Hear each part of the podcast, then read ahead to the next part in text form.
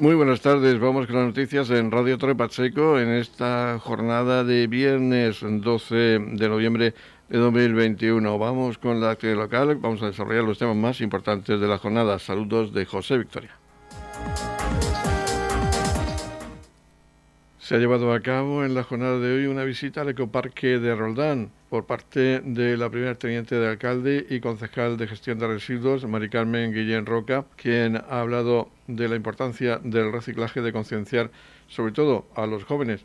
Se producía la visita de alumnos del Instituto de Enseñanza Secundaria Sabina Mora a estas instalaciones, concretamente para concienciar sobre el reciclaje y qué objetos son objetos y material son los que se pueden depositar en él. Estamos en el ecoparque de Roldán, donde esta mañana nos visitan los alumnos del Instituto Sabina Mora, una visita que, está marcada dentro de, otras muchas que se están realizando pues para, para concienciar a todos ellos de la importancia del reciclaje y más concretamente de los usos y de todos aquellos residuos y enseres que se pueden traer al ecoparque.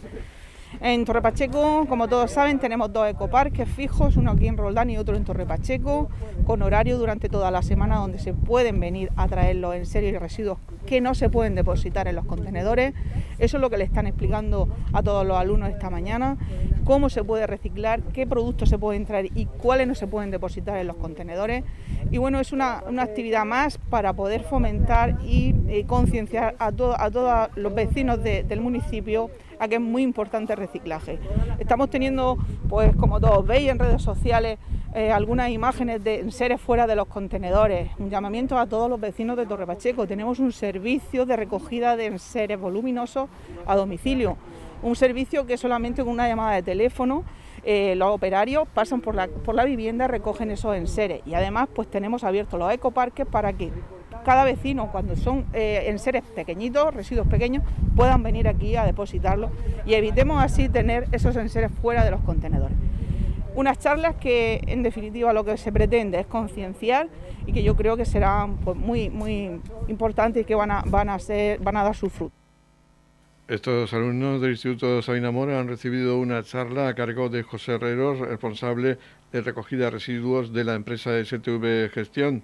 Escuchamos ahora a José Vera, el concejal de Medio Ambiente del Ayuntamiento de Torre Pacheco, que ha hablado de una próxima campaña de concienciación de cara a la Navidad. Aprovechar la visita de los estudiantes de esta mañana del Instituto al Ecoparque, también aprovechar, como he comentado, para recordar y avisar a los vecinos de que estas Navidades estén atentos a las redes porque se difundirá una serie de charlas y cursos y actividades que se van a hacer en colaboración con STV y Ecoembes y bueno, la Concejalía de Medio Ambiente para concienciar tanto en el reciclaje como se ve en estos lugares de, recogida de residuos, como también la recuperación de artículos, la recuperación de cosas y objetos que se pueden reutilizar para darle una segunda vida. Entonces todo esto estará dentro de una campaña que se va a hacer aprovechando las últimas semanas que quedan de, año y, y el periodo de vacaciones y bueno, se informará convenientemente de, los sitios y de todos los lugares donde se van a poder efectuar estas actividades.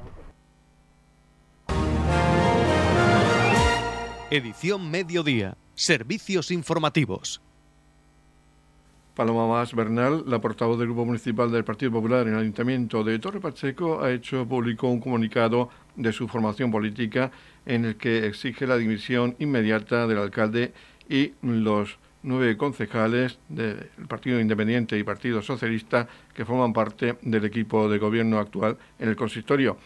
Se encuentra con nosotros Paloma Vaz para hablarnos de los motivos en concreto por los cuales solicita dicha dimisión. En primer lugar, quiero saludar a todos los oyentes de la radio local, agradecer la oportunidad de poder eh, darles alguna explicación en relación a nuestra nota de prensa y apariciones que hemos tenido en los medios en el día de ayer e incluso a lo largo del día de hoy.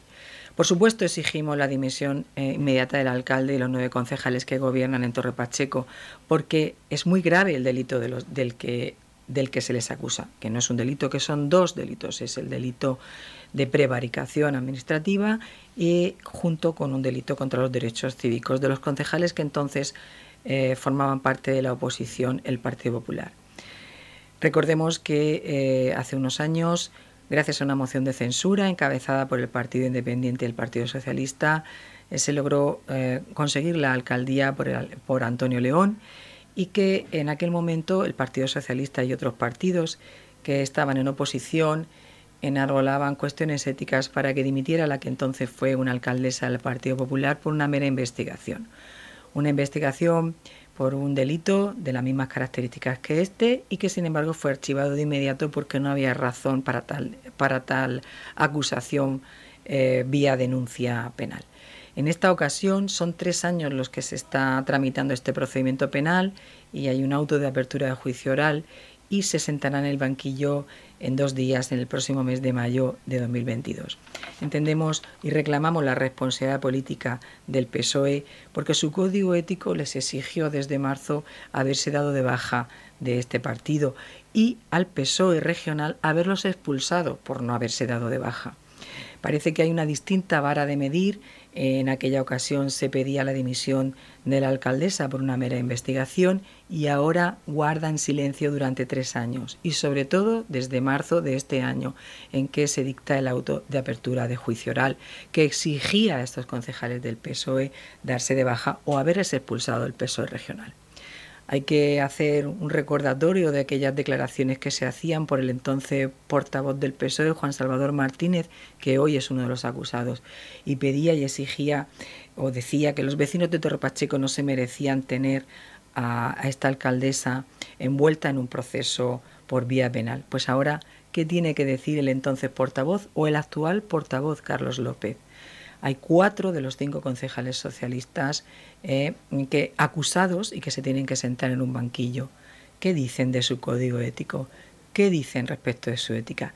¿Qué nos tiene que decir el alcalde y los concejales independientes respecto a mantenerse aferrados a un acta de concejal eh, teniendo que ver los vecinos de Torre Pacheco cómo está su alcalde y sus concejales, cómo se tienen que sentar en un banquillo, cuál es la imagen que queremos dar de, Torre Pacheco. ¿Tanto queremos aferrarnos a un acta de concejal? No entendemos esta actitud. No queremos pensar que es aferrarnos a un sueldo, un sueldo que se subieron en un 40% en el, primer en el primer pleno posterior a las elecciones locales de mayo de 2019. No entendemos cómo, donde dije digo, eh, digo Diego, cómo se puede decir eh, eh, una cosa en aquel momento y ahora guardar silencio. Queremos que el alcalde y estos concejales nos den explicaciones de por qué en esta ocasión no tienen nada que decir respecto de que ellos sean los protagonistas de esta historia, de esta triste historia para los vecinos de Torre Pacheco. Desde luego que lo primero es la presunción de inocencia y el respeto, pero parafraseando entonces al portavoz del PSOE, hoy cuarto teniente de alcalde, Juan Salvador Sánchez, exigimos la dimisión inmediata del alcalde por la gravedad del delito que se le imputa, porque ahora no es una mera imputación, ahora se les acusa, para poner fin al daño irreversible que el Partido Independiente y Socialista están causando al municipio de Torpacheco. Estas son las frases que dedicaba el Partido Socialista a la entonces alcaldesa del PP por una mera investigación. ¿Y qué tienen que decir ahora? ¿Por qué guardan silencio? ¿Por qué no acatan su código ético? ¿Dónde está la ética que exigían al Partido Popular ahora cuando ellos son los protagonistas de este procesamiento, de esta acusación formal de dos delitos y de este tener que ser sometidos a un juicio? O sea, nada comparable a aquella situación. Pero bueno, esta es la actitud, estas son las formas de gobernar que tiene el alcalde y sus socios de gobierno y esta es la manera de abordar los problemas. Donde dijo, dije, digo, digo Diego y bueno, haz lo que yo diga, pero no lo que yo haga. En la comunidad de regantes del campo de Cartagena aplicamos las últimas tecnologías en sistemas de control y distribución lo que nos ha convertido en un modelo de gestión eficiente del agua gracias al alto nivel de concienciación de nuestros agricultores que trabajan a diario por la sostenibilidad y el respeto al medio ambiente. La comunidad de regantes del campo de Cartagena les ofrece la noticia agrícola del día.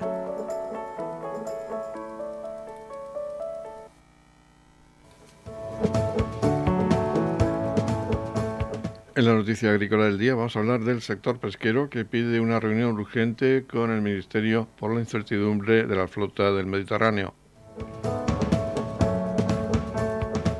Las organizaciones pesqueras de las cinco comunidades autónomas del Mediterráneo, incluyendo cofradías, cooperativas y asociaciones, han solicitado una reunión urgente con la Secretaría General de Pesca del Ministerio de Agricultura, Pesca y Alimentación, dada la incertidumbre de la flota de arrastre que faena en estas aguas ante el próximo Consejo de Ministros de Pesca de la Unión Europea que se va a celebrar los próximos 13 y 14 de diciembre y en el que se definirán las medidas de gestión que habrán de asumir esta flota durante el año 2022. En concreto, el objeto de esta reunión, según han informado en un comunicado dichas organizaciones, es conocer las intenciones de la Comisión Europea ante la posibilidad de una reducción adicional de los días de pesca. Además, la flota española insistirá en mostrar el impacto devastador de la introducción el próximo diciembre de nuevas reducciones y medidas técnicas sobre la sostenibilidad económica y social de la flota del Mediterráneo, tal como se transmitía el pasado septiembre a la directora general de Pesca y Asuntos Marítimos de la Comunidad Europea, Charlene Betseva, y el comisario de Pesca, Océanos y Medio Ambiente, Virginijus Sinkevicius, durante sus visitas el pasado septiembre a Almería y Alicante respectivamente. Con este mismo objetivo, el sector pesquero va a solicitar reuniones con los consejeros de pesca de las comunidades autónomas del Mediterráneo, Andalucía, Murcia, Comunidad Valenciana, Cataluña y Baleares, así como con la nueva secretaria de Agricultura, Ganadería y Pesca de la Comisión Ejecutiva Federal del Partido Socialista, Ana María Romero. El sector ha recordado que el Plan Plurianual de Pesca en el Mediterráneo Occidental, adoptado en el año 2019 y en vigor desde enero de 2020, ya ha supuesto un gran esfuerzo para el sector, incluida la reducción de más del 20% de los días de pesca en apenas dos años a lo que hay que sumar los 13.810 días que se dejó de pescar en 2020 por el coronavirus, además de paralizaciones temporales de la flota de arrastre de dos meses de duración y vedas, espacios temporales para la protección de juveniles. En este sentido, la flota pesquera ha destacado que en ningún caso sería justa una reducción adicional de los días de pesca hasta que no se analicen los resultados de los estudios científicos que miden el impacto que han tenido sobre los sectores pesqueros las medidas en marcha desde 2020 y que no estarán disponibles hasta el próximo año.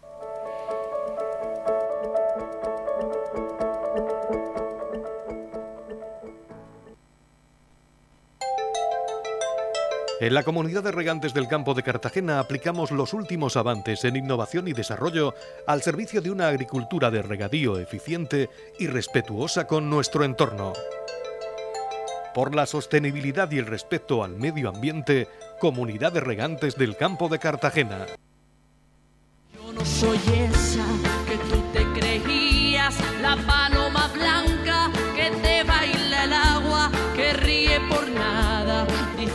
a todo esa niña sí, no, esa no soy yo. Porque a mí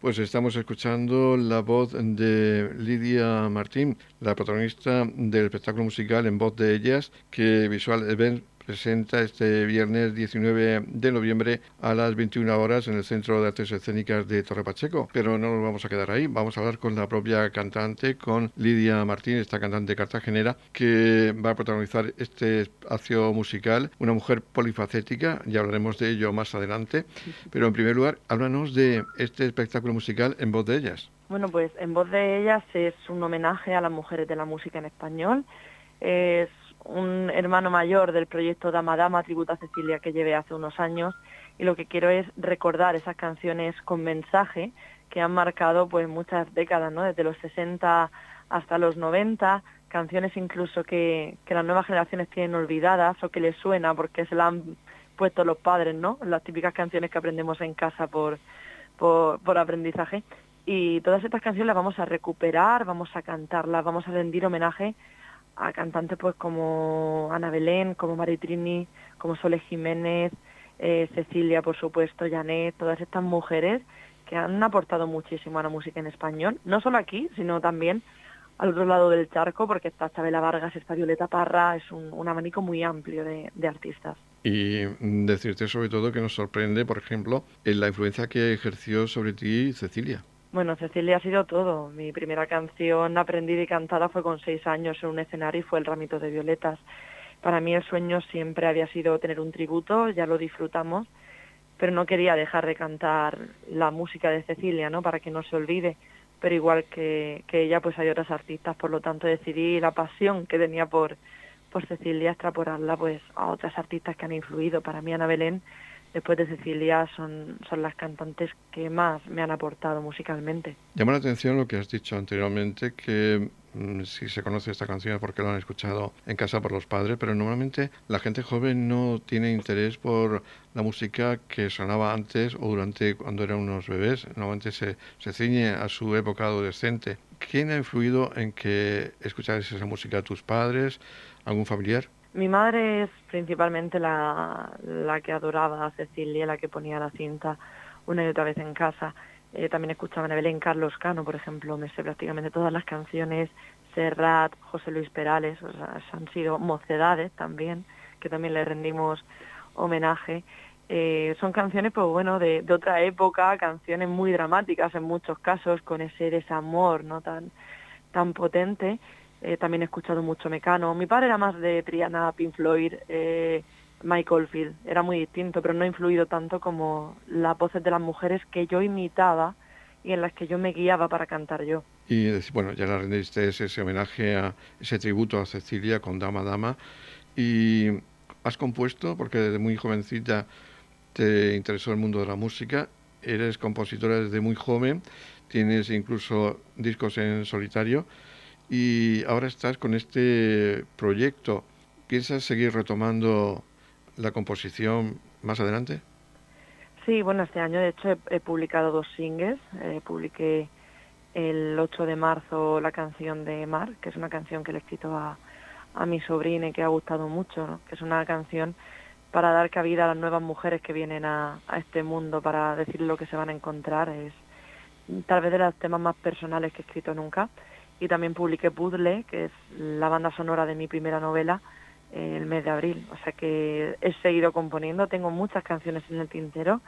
Tal vez por cuestión de tiempo, por, por cuestión de implicación, pues el lanzar un disco, y más con los nuevos tiempos, que la industria ha cambiado, pues no estoy tan centrada en eso, pero sí que te puedo adelantar que 2022 va a traer nuevos singles y va a traer sorpresas. ¿Sigues colaborando con Proyecto Ruta 33? Sí, de hecho ahora estamos a tope con, con renovación de, de, algunos de los miembros, con renovación de repertorio, con, con, bueno, pues digamos, dándole una vuelta para ahora que han vuelto los conciertos y nos van llamando y vuelven las contrataciones, estar a tope y cogerlo con muchísimas más ganas. Hablaba de polifacética porque eres periodista, tienes un proyecto muy interesante audiovisual, La Cueva del Arte, y has escrito un libro, como bien has dicho, ese libro Puzzle, y llama la atención eh, porque también eres jefa de prensa o has sido jefa de prensa del Festival de Cante de las Minas. Sí, intento o sea, compatibilizar el periodismo con la música, ahora también con la parte de, de escritora. Yo creo que al final todo tiene un nexo en común, que es la comunicación. Entonces, pues eh, son distintas maneras de comunicar. Efectivamente estuve de jefa de prensa y, este año, pues si no pasa nada, pues también estaré por, por la Unión. Y ha sido la verdad que la experiencia de mi vida. Siempre lo he dicho que el periodismo que a mí me gusta es el periodismo cultural, que aúna las cosas que más me gustan, que son la música y, el contar lo que está sucediendo. Entonces la experiencia en la Unión, cómo me ha cogido una tierra que es tan mía, porque mis raíces son pormaneras, o sea, yo vengo realmente de Portman, además de Cartagena, el volver a esta tierra ha sido la experiencia, probablemente la experiencia periodística de mi vida y con la que más satisfecha puede que, que esté, ¿no? ¿Y el flamenco eh, te ha influido algo? ¿Sientes ahí un gusanillo, un, algo especial con esa música? Siempre he jugado mucho con los distintos estilos. Me refiero, mis siete años de orquesta no me los quita nadie, en el que he cantado mucho rock español e internacional. Me gusta mucho el rock.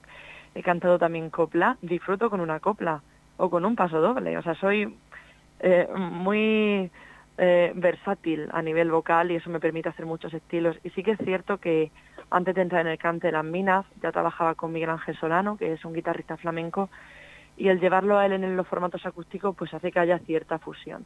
Con todo mi respeto al flamenco, porque el flamenco original, el flamenco puro, yo no me veo en esa tesitura ni... No te digo que no me haya seducido el aprenderlo o estudiarlo, porque me parece muy interesante, pero lo que hago es una fusión desde el pop, que es mi género, y cualquier, tem cualquier canción, cualquier tema de cualquier género, incluido el flamenco, lo lleva a mi estilo, como puede ser el Me quedo contigo, Alegría de vivir, Noches de bohemia, son temas que están en mi repertorio pero que no te suenan a flamenco, te suenan creo que, que con esa esencia que le meto que es tan mía y, y acaba sonando a, a, Lidia Martín aunque suene muy hedonista.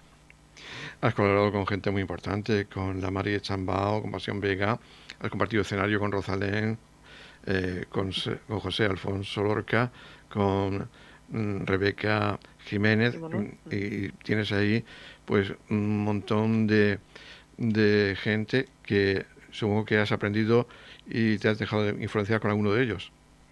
Sobre todo he aprendido mucho de ellos. En el caso de, de Rosalén fue algo que pensaba que no iba a pasar nunca, o que era mi sueño, que era cantar con ella, y fue una, una unión de casualidades que, que terminaron en, compartir ese comido besos que compartimos un 16 de agosto en, en Águilas.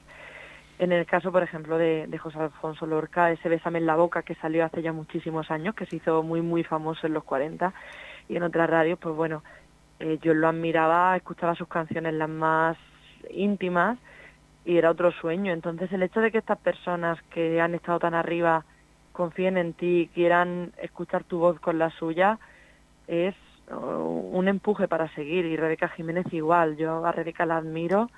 Eh, ese despertarme contigo que han cantado Pereza, Carlos Tarcosa, grandes artistas de la música en español, poder compartirlo es es ponerse pequeños retos para seguir aprendiendo e inspirarte en esa cercanía. También el saber que nunca hay que venirse arriba por muy alto que llegue, sino tener los pies en el suelo. Y eso yo creo que es lo que he ido aprendiendo de, en todo este camino con ellos. Y vamos a volver al principio, a ese en voz de ellas, porque ¿cuánto tiempo llevas con este espectáculo? Pues es un espectáculo que nació en plena pandemia. Es decir, tenía más tiempo que nunca. Empecé a, a tocar la guitarra, a crear canciones, a escribir, bueno, a terminar el libro y dije, oye, ¿y si creo un proyecto que, que tengo ganas de hacer, que es que Dama Dama no terminar ahí, sino que se tributa a Cecilia evolucionar y llegar a más gente, es decir, abrir el abanico de público objetivo. Así que dije, ahora tengo tiempo de buscar los músicos, de pensar las canciones, de crearlo. Así que lo que hice fue empezar a elegir las artistas que quería cantar y ya te adelanto que es un repertorio de los temas que siempre he querido cantar en un escenario, es decir, todos mis referentes. Hablé con mis músicos de Ruta 33 porque ahora mismo llevamos una rueda en la que trabajamos los mismos músicos porque somos una familia, músicos muy versátiles que podemos hacer todo tipo de repertorios y directamente empezamos a trabajar. Lo estrenamos el pasado mes de julio en Cartagena, o sea que fruto totalmente de la pandemia como puedes comprobar. Y una pregunta ya para terminar el apartado de escritora. ¿Tienes ya algo preparado para una próxima publicación? eh, tengo, sí, tengo unas páginas que nada más terminar puzzle suele pasar. Estoy cinco años para publicar la primera novela y de repente empieza a venirme la inspiración de la segunda. Tengo una segunda novela prevista, no la estoy escribiendo ahora mismo porque no sé dónde la voy a llevar. Eh, tengo una idea pero no sé cómo quiero que termine. No es como puzzle que directamente me viene la historia Así que he decidido pausarla, disfrutar de, de esta primera novela al 100% y después de, esta gira de libros, digamos, pues ya veré por dónde, por dónde sigo escribiendo. Pues vamos a disfrutar poco a poco de Lidia Martín, si te parece, vamos a empezar con ese concierto del próximo 19 de noviembre a las 21 horas en el CAES y próximamente, si ustedes quieren también conocer su faceta literaria, pues tiene ese libro Puzzle para también conocer un poco más a esta cartagenera con raíces promareas unonenses, en definitiva. Sí, totalmente. Y, y, esperamos que siga disfrutando y que tenga mucho éxito en todas las facetas porque eh, vemos que tienes calidad y talento para todas ellas. Muchísimas gracias. También invito a quienes nos escuchen que quien quiera ver todos los conciertos, los distintos proyectos, pues que a través de las redes sociales en Lidia Martín Oficial, con Y la primera, pueden estar al tanto y, y conocer más, hacer preguntas y, y acercarse a, a, conocer todas estas cosas que estamos hablando. Y empezamos con música y vamos a terminar con música, con otra de las canciones de Lidia Martín en, esta, en este espectáculo en voz de ellas. Muchas gracias Lidia, un placer hablar contigo y esperamos verte mucho más por aquí. Pues hasta la próxima, muchísimas gracias. Dama, dama de alta cuna,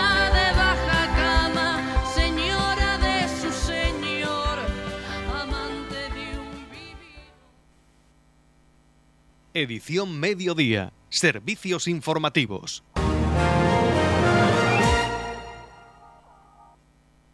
En la jornada de este viernes, día 12 de noviembre, se ha llevado a cabo una visita al Museo del Labrador con exhibición de talleres tradicionales de juegos infantiles. La primera teniente de alcalde del Ayuntamiento de Torre Pacheco, María Carmen Guillem, ha hablado de esta iniciativa de la visita de alumnos de quinto de primaria del Colegio del Alba de Roldán, quienes han participado en estos talleres de juegos infantiles tradicionales. Nos encontramos en el Museo del Campo de Roldán, donde esta mañana, gracias a, la Asociación de Vecinos y también al Colegio del Alba, se está realizando una actividad para los más pequeños, para darles a conocer lo que eran los juegos tradicionales que todos nosotros que estamos aquí pues hemos podido disfrutar de ellos en la calle. Un poco el, el terminar con esta pandemia que está siendo difícil, pero que poco a poco vamos retomando todas las actividades. Queremos eh, que sea el inicio de lo que supondrá las fiestas de la trilla del año que viene, unas fiestas que como todas han estado paralizadas durante estos dos años y que será este año 2022 ese nuevo comienzo de esas fiestas. Los más pequeños, los, niños y niñas de quinto de primaria están aquí, pues bueno, jugando a las canicas, a los bolos, están jugando al caliche, están jugando a la comba y están además viendo eh, lo que es el museo, el museo de campo que tenemos aquí con todos los enseres que eh, nuestro vecino Poche y el resto de vecinos que están aquí involucrados, intentando mantener este museo para que todos podamos disfrutar de él, están conociendo todos esos aperos y todo lo que había de antaño. Es una actividad que yo creo que los niños van a recordar y que van a disfrutar mucho. Y bueno, agradecer pues siempre a Asociación de Vecinos, a las profesoras que van a estar aquí ahora con nosotros y van a hacer declaraciones de cómo le ha parecido esta actividad. A Alfonso Poche, a, Pepe, que creo que también está por aquí, a la Asociación de Lamas de Casa, que también están haciendo su, su costura, su eh, ganchillo y todo, todo lo demás, y a los esparteros que también esta mañana han querido estar aquí con nosotros. También se han referido a esta iniciativa las dos profesoras de quinto de primaria que han acudido al Museo del Labrador de Roldán. Se trata de Teresa e Iris, las profesoras que han participado junto a sus alumnos en estos juegos infantiles. Eh, mi compañera Iri y yo, soy Teresa, llevamos ya un tiempo preparando esta actividad desde el cole con muchísima ilusión. No solamente nosotras dos, también la que han puesto los niños desde que se enteraron que venían. Y la verdad que nos parecía muy importante eh, dar a conocer a ellos, ya que son de autóctonos de la zona, que conociesen pues el legado tan importante que han dejado sus bisabuelos, porque la mayoría de herramientas y, y utensilios que encontramos en el museo son una- un regalo, ¿no? una adoración por parte de ellos. Y a día de hoy, tal como está la cosa, le parece tan lejano todo lo que ven, tan increíble la forma de vida, de, de la- las herramientas que se utilizaban, que parece que cuando les cuentas algo están viviendo como un cuento fantástico que no, que no va con ellos. Y estamos aprovechando también la mañana, como comentaba antes la, la compañera, para que retomen los juegos y las actividades que hemos jugado siempre. Y mi compañera Iris seguro que tiene algo más que aportar. Nos decir eso que estamos muy contentas, que estábamos deseando que llegase este día, que los críos también lo están disfrutando y que creo que va a ser un día que no van a olvidar ni ellos ni nosotros. Y además llevan muchísimas historias que estamos contando yo de mi abuelo, ella mm, también de su abuelo, bisabuelo, y les parecen, pues como decía antes, increíbles, pero creo que se merecen este homenaje, los que quedan y los que se han ido también, porque son la fuente del agua de la que debemos beber.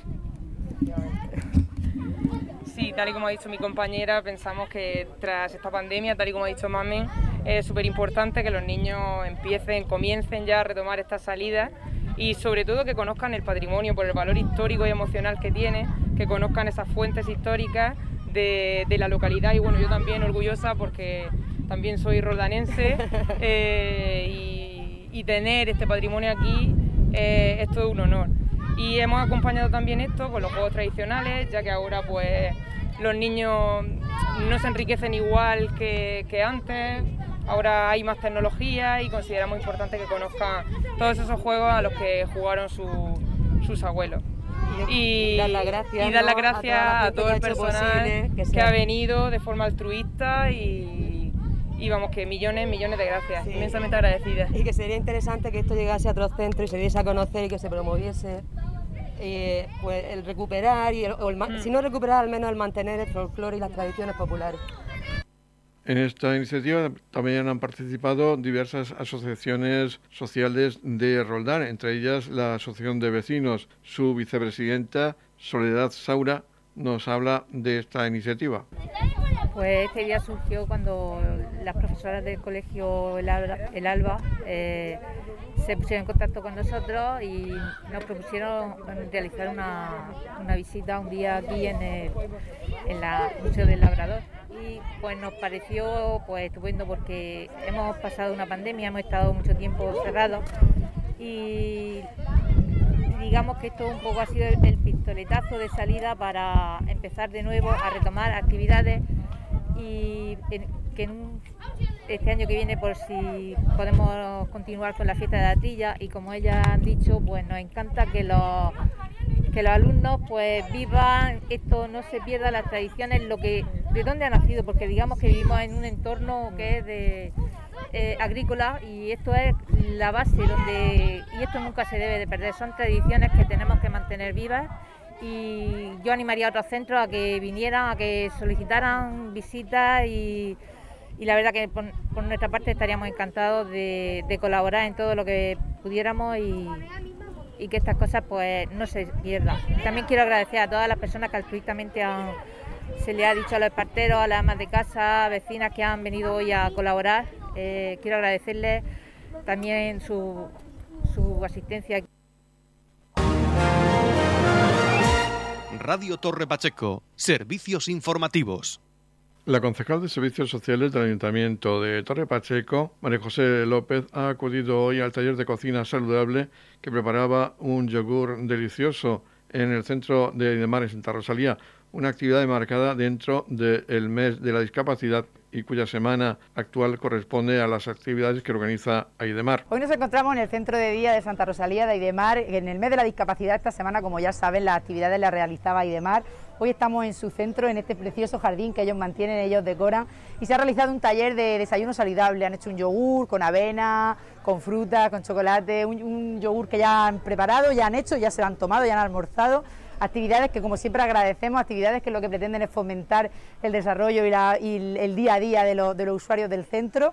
Y agradecer como siempre a Ben, a su, directora, a todos los chicos de Aidemar que, siempre que vengo a este centro me reciben con los brazos abiertos, es- es un lujo compartir este espacio con ellos. Y como siempre muchas gracias por todas estas actividades. Por su parte, la directora del centro Aidemar en Santa Rosalía, Bene García Serrano, ha preguntado a algunos usuarios acerca de las actividades que se organizaban en esta jornada. La escuchamos hablando con la usuaria Loli Carrasco. Pues nada, pues hoy hemos realizado un yogur saludable que llevaba avena, eh, una capa de, de, de, con moras, otra capa de yogur encima, otra capa, otra capa de arácanos con moras y, y el final, eh, lo último, era chocolate. Y normalmente aquí hacemos todos los viernes, hacemos recetas saludables, pues, por ejemplo como tortillas de patatas, eh, hasta ahora no lo hemos hecho, hemos hecho guacamole muchas veces y por mí pues, pues ya está. Y muchas gracias por la directora Bene, que estoy muy agradecida con ella, y por todos vosotros, la concejala y los acompañantes que venís con ellos. Y muchas gracias por todo. En la comunidad de regantes del campo de Cartagena aplicamos los últimos avances en innovación y desarrollo al servicio de una agricultura de regadío eficiente y respetuosa con nuestro entorno. por la sostenibilidad y el respeto al medio ambiente, Comunidad de Regantes del Campo de Cartagena. La comunidad de regantes del campo de Cartagena les ofrece la información del tiempo.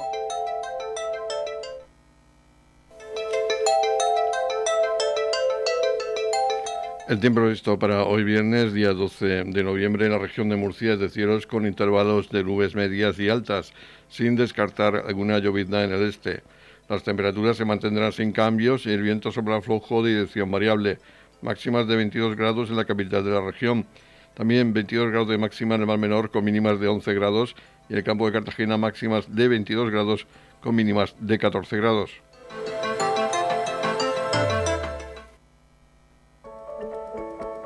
En la comunidad de regantes del campo de Cartagena aplicamos las últimas tecnologías en sistemas de control y distribución, lo que nos ha convertido en un modelo de gestión eficiente del agua gracias al alto nivel de concienciación de nuestros agricultores que trabajan a diario por la sostenibilidad y el respeto al medio ambiente.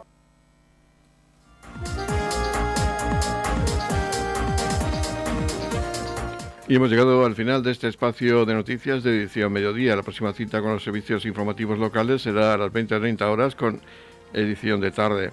Ahora les dejamos con toda la actualidad regional que nos estén los servicios informativos de Radio Nacional de España.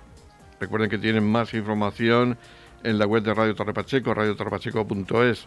Feliz mesa, muchas gracias por seguirnos cada día y muy buenas tardes.